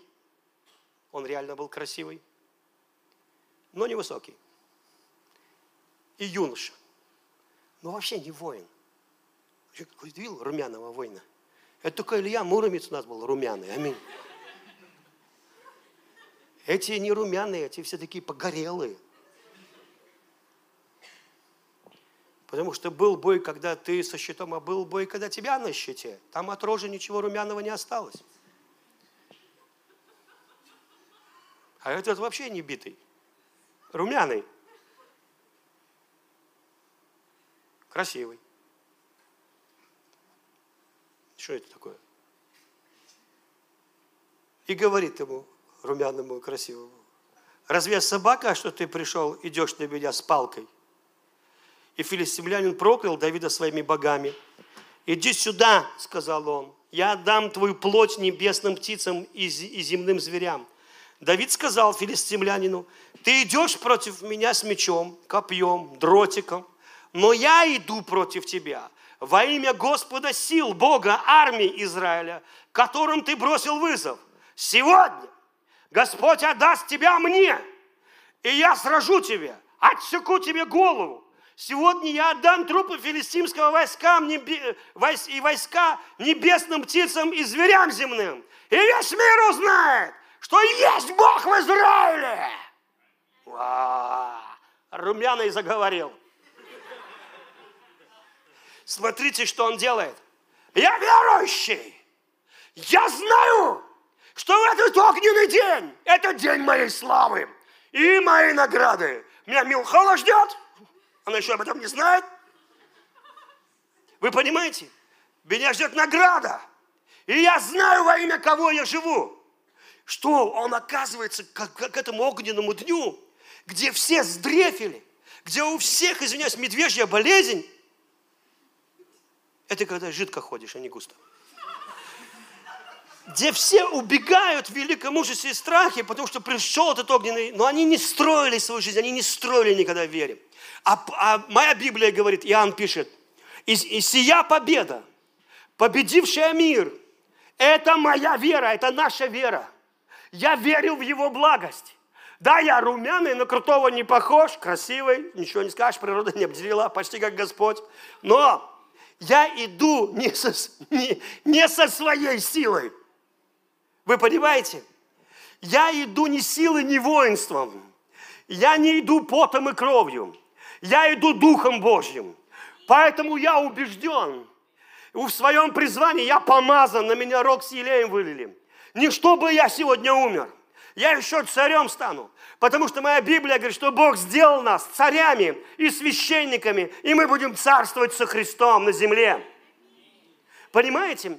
То есть, по сути, все эти, казалось бы уже, кто ходит с детства в церковь и много раз раскрашивал Давида, пока его отвлекали от родителей этим служением.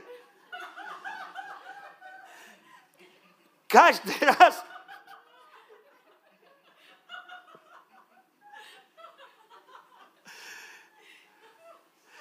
Каждый раз Бог пророчествовал о Христе. Все истории о Христе. Так Иисус победил смерть. Аминь. И своей смертью убил эту смерть, чтобы мы с тобой жили в победе. Когда мы доверяем Богу. Когда я говорю, да, я, я знаю, это не очень счастливый день, когда ты узнаешь диагноз своего ребенка, это огненный день. Или когда ты узнаешь, что это плохое, это твой Голиаф. А зачем этот Голиаф? Это, это, это Бог его послал? Нет. Это день такой. В этой жизни есть много прикольных дней, но каждый день Бог дает тебе победу. Ты обречен на успех. Понимаете? Каждый день. Каждый день. Когда я строю на Иисусе. Я не пришел. Давид не был качок. Он не участвовал в этих ММА. Понимаете? Он просто знал, что он в завете с Богом. Вы когда-нибудь вспоминали о том, ну, в трудный день, что вы в завете с Богом и что Бог верен? И там очень интересная история. Давайте я вам дочитаю, потому что она красивая. Я, я правда верю, что сейчас закончу служение. Кто верит со мной? Мы говорим, верим в Иисуса, но то, что ты закончишь, нет.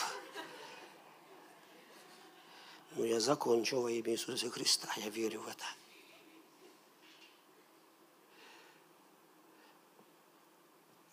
Когда филистимлянин начал приближаться, что чтобы напасть на него, Давид быстро побежал в сторону воинов ему навстречу. Давид побежал навстречу, как Финиес. Ну, Все обычно, весь Израиль бежит в другую сторону, понимаете? Давид бежит навстречу Голиафу. Он при, при, привык бегать за львами, медведями, догонять их. Он побежал к нему навстречу.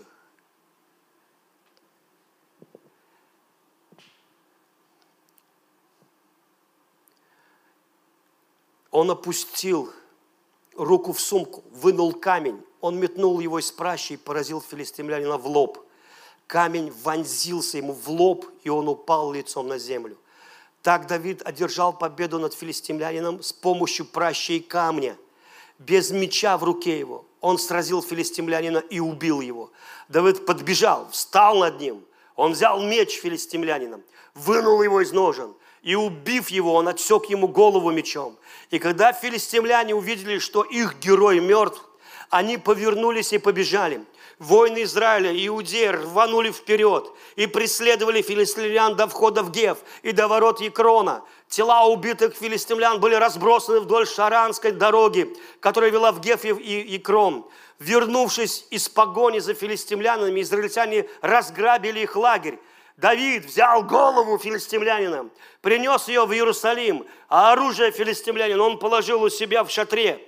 И когда Саул смотрел на Давида, идущего навстречу филистимлянину, он спросил Авенира, начальника войска, мощного воина, поверьте, одного из самых мощных вообще в Израиле, красавчик, настоящий боец. Но даже он не пошел воевать с Голиафом. Эти авениры побеждали сотни людей до этого. Но здесь он тоже так же. Извините меня, но полный памперс под чешуей брони. И так далее. И дальше он говорит, Авенир, он спросил Авенира, начальника войска, Авенир, чей сын этот юноша? Чей сын этот юноша? Авенир ответил, верно, как и то, что я жив, царь. Я не знаю, я не знаю, чей это сын. Чей сын? Вы знаете, я точно знаю, что мой папа Бог. Но когда у тебя спрашивают, а чей он, чей он сын? Что у него такая жизнь? Чей он сын вообще? Что, кто отец? Что такой результат?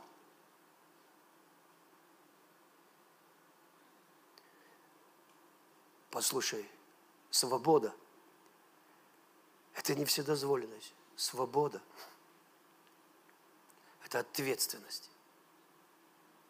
Давид взял эту ответственность, потому что он знал, что Бог с ним. Я, говорит, могу просидеть в церкви, мне не надо что-то делать. Я знаю, я спасен, Бог доволен мной. Но я хочу настоящую свободу. Меня призвали к свободе. А она берет ответственность. Какую-то ответственность. А, катись, это семья. Не, я беру за нее ответственность. А, да ладно. Нет, я беру ответственность. Да поможет мне Бог. Да поможет мне Бог. И я беру эту ответственность не своей силой, не воинством, но Духом Божьим. Может быть, там маленький, но мой Голиаф. Вы понимаете, пусть это... И когда он взял ответственность, то он стал человеком, у которого были рабы, а сам он никогда больше им не был. Никогда. Представляете, одно движение в вере. Никогда. Всегда будет кто-то, кто попросится к тебе на работу, если ты возьмешь ответственность, понимаете? Всегда будет кто-то, кто будет работать на тебя. Потому что будет, потому что тот, кто берет ответственность, он более свободен, чем те, кто не берут. И мне казалось, знаете, вот, а, что я такого оставил? Но я не знаю, насколько я сегодня свободный человек.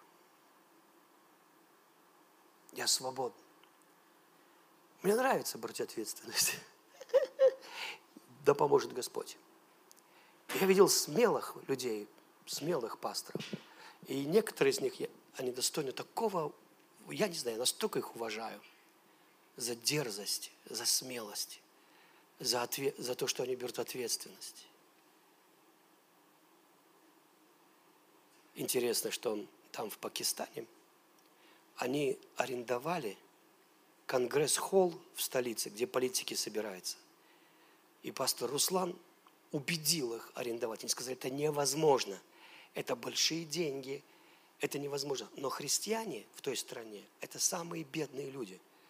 Это самая бедная каста. И когда они собираются там, в провинции, на периферии, в трущобах, это одно. Но когда в столице, в конгресс-холле, и когда главный человек в стране приехал их поздравить, христиан, и министр внутренних дел, самый главный человек, приехал поздравить церковь последний день, который борется с коррупцией, и сказал, христиане никогда не приносили нам проблем, никогда не участвовали в терроризме, никогда не просили у правительства денег. Всегда они находили эти деньги и помогали только нам. Я говорю, хочу вас поблагодарить. Там сидело три тысячи пасторов. И они не верили. И этот русский пастор, дикий и смелый, говорит, мы будем там. Мы там будем, и мы найдем деньги. Но мы будем там. Потому что вы должны выйти на свет. Вы должны, вас надо, чтобы видели. Понимаете? Да, мы можем там в закутках сидеть, втихаря. Я думаю, боже мой, как круто, когда люди берут ответственность и потом свободу. И главный человек страны подарил ему э, правительственную награду своей страны за то, что тот служит, помогает им и благодарил. Понимаете, иногда я просто благодарен Богу за людей, которые берут ответственность какую-то на себя. Даже если это просто домашняя группа, маленький, это еще не гляв, но уже проблема. Потому что ты взял ответственность.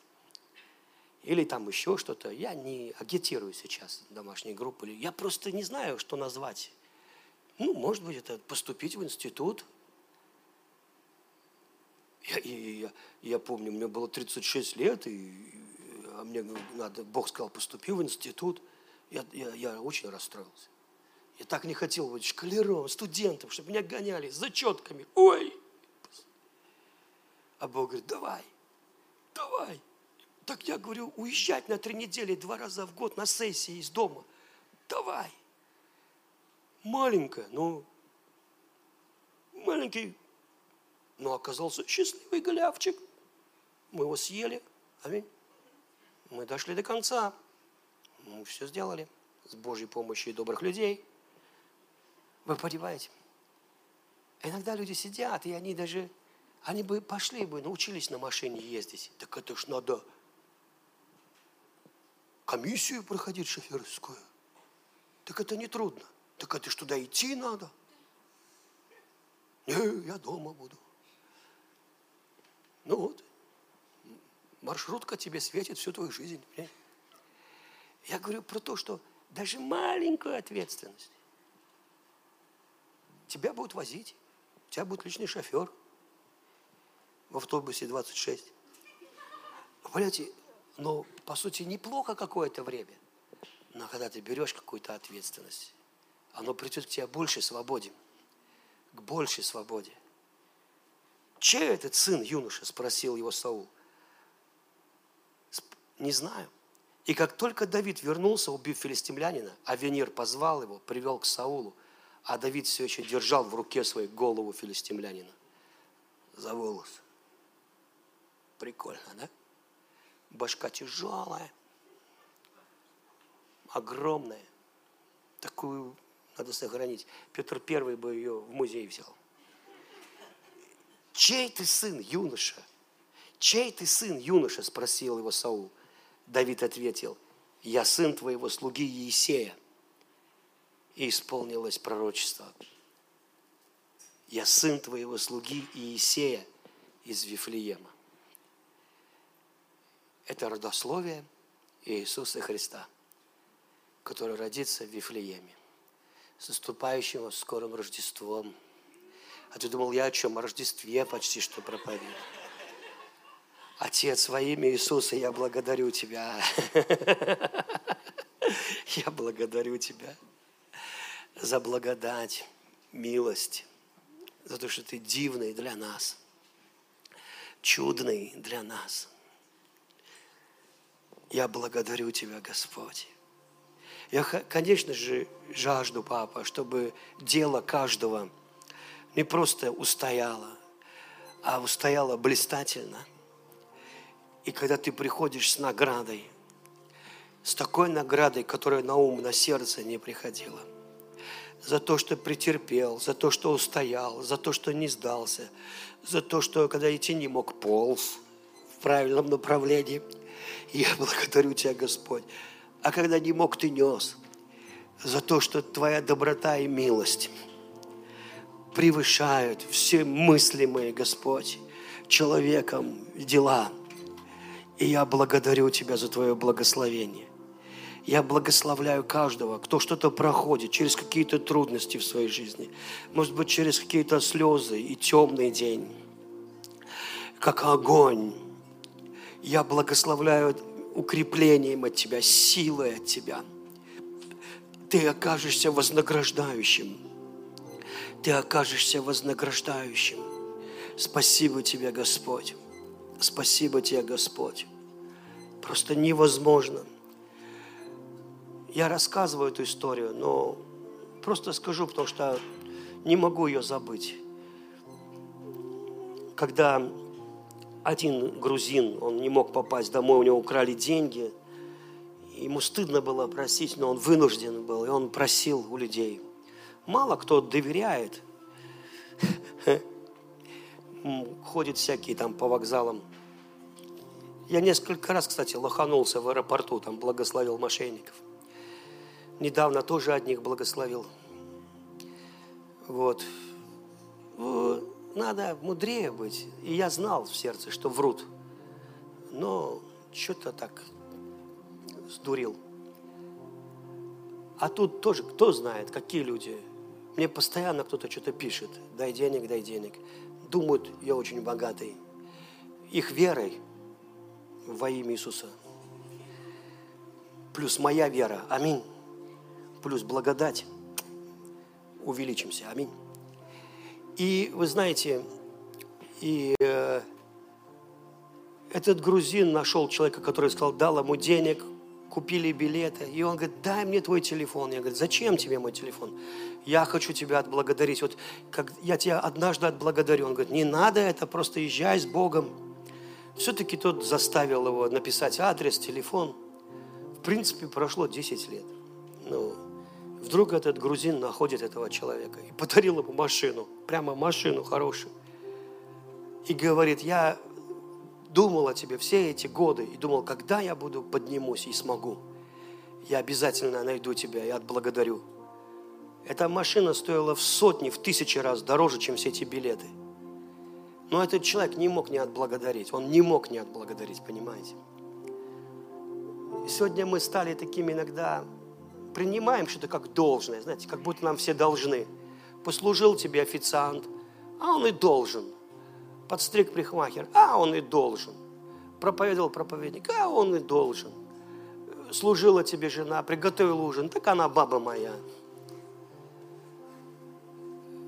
А, детей мне рожала, это баба моя, она по-другому не может. Но когда смотришь на таких людей, как этот грузин, и я подумал – если грузин не мог не отблагодарить, подумайте секунду, грузин, я люблю грузин, честное слово, очень мне нравятся грузины, то Бог, сотворивший грузина, как вы думаете, ты сможешь что-то сделать для него, не получив награду? Невозможно. Я пытался. Ничего не выходит невозможно. Просто попадаешь в руки его любви, дикой этой любви. Я просто не знаю, что делать с этим. Я плакал вообще об этом. Я говорю, Господь, да что ж такое? Ты дай мне пожертвовать, ты мне сразу воздаешь. Я говорю, что же и на небе тогда? На небе-то тогда, ты мне сейчас все даешь, на небе-то что получать? Я же хочу на небе. А он мне говорит, ты что, не читал? Я говорю, что? Нет никого, кто бы что-то сделал для меня и не получил на земле в сто крат. На земле в сто крат. А на небе жизнь вечная. Я говорю, а, понял, и успокоился. Я успокоился, я понял, все нормально, все нормально. Это папа, ничего не сделал, его не поменяешь.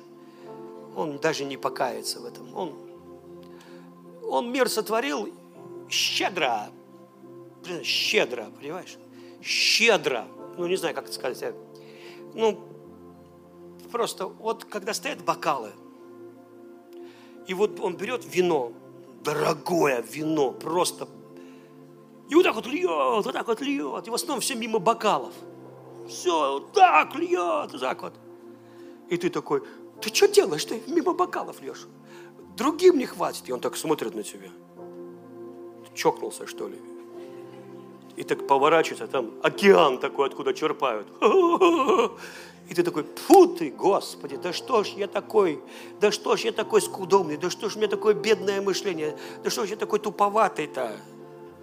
Бог говорит, ты не понимаешь, я Бог избытка, я Бог щедрот, я Бог изливающий. Верь так, поверь меня в такого. Когда Бог говорит, расширь, распространи пределы свои. Вы знаете, что Он приказал всем пасторам в России расшириться и распространиться? Вы знаете, это истина. А мы думаем, так, понял, спасибо, Господь. Итак, жена, копаем еще одну борозду для редиски. Бог решил нам расшириться. И Господь смотрит и думает, ну ладно, да, редиска у него в башке. Ладно, он не понял, что такое расшириться. Хорошо, надо с другими поговорить. Послушайте, во имя Иисуса Христа, аминь, скажи, дорогой Господь, я принимаю это расширение. Ты сказал нам расширяться, распространяться, щедрый, могущественный, богатый. Ты нас сильно благословишь. Я благодарю Тебя, Ты благословишь нашу страну, сильно благословишь. Мы будем удивлены. Ты избавишь нас от бед и от, от злобы, от всего и сохранишь. Ты благословишь страны вокруг нас. Ты Бог щедрый для каждого человека. Ты Бог щедрый для народов. Бог щедрый для каждой семьи.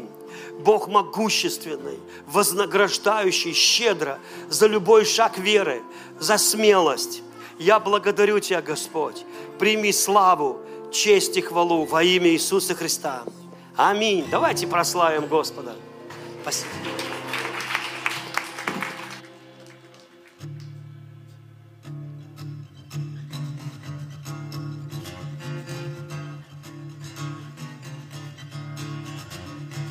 Мое тело и душа чувствуют свободу.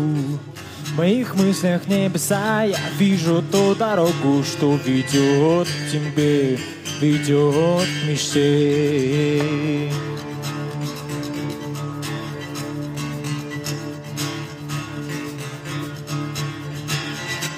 Мое тело и душа чувствуют свободу. В моих мыслях небеса я вижу ту дорогу, что ведет тебе, ведет к мечте. Мое мышление изменил во мне твою и слова.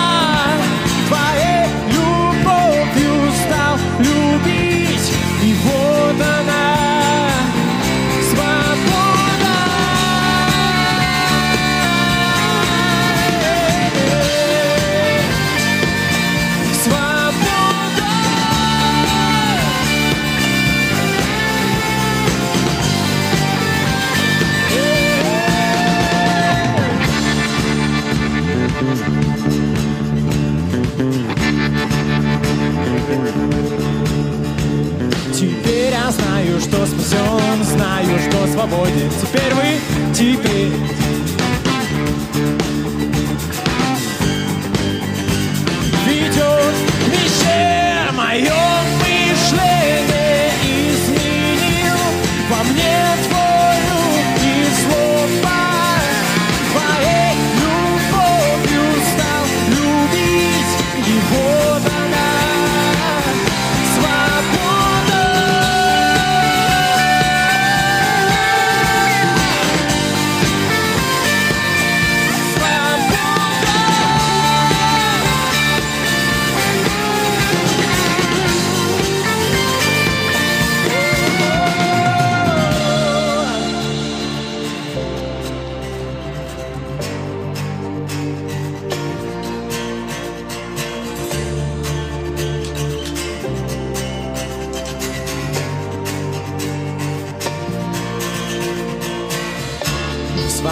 свободе я, в свободе я, в свободе я, в свободе я, в свободе я, в свободе я, в свободе я.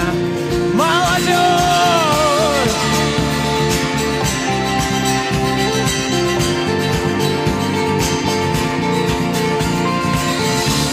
свободе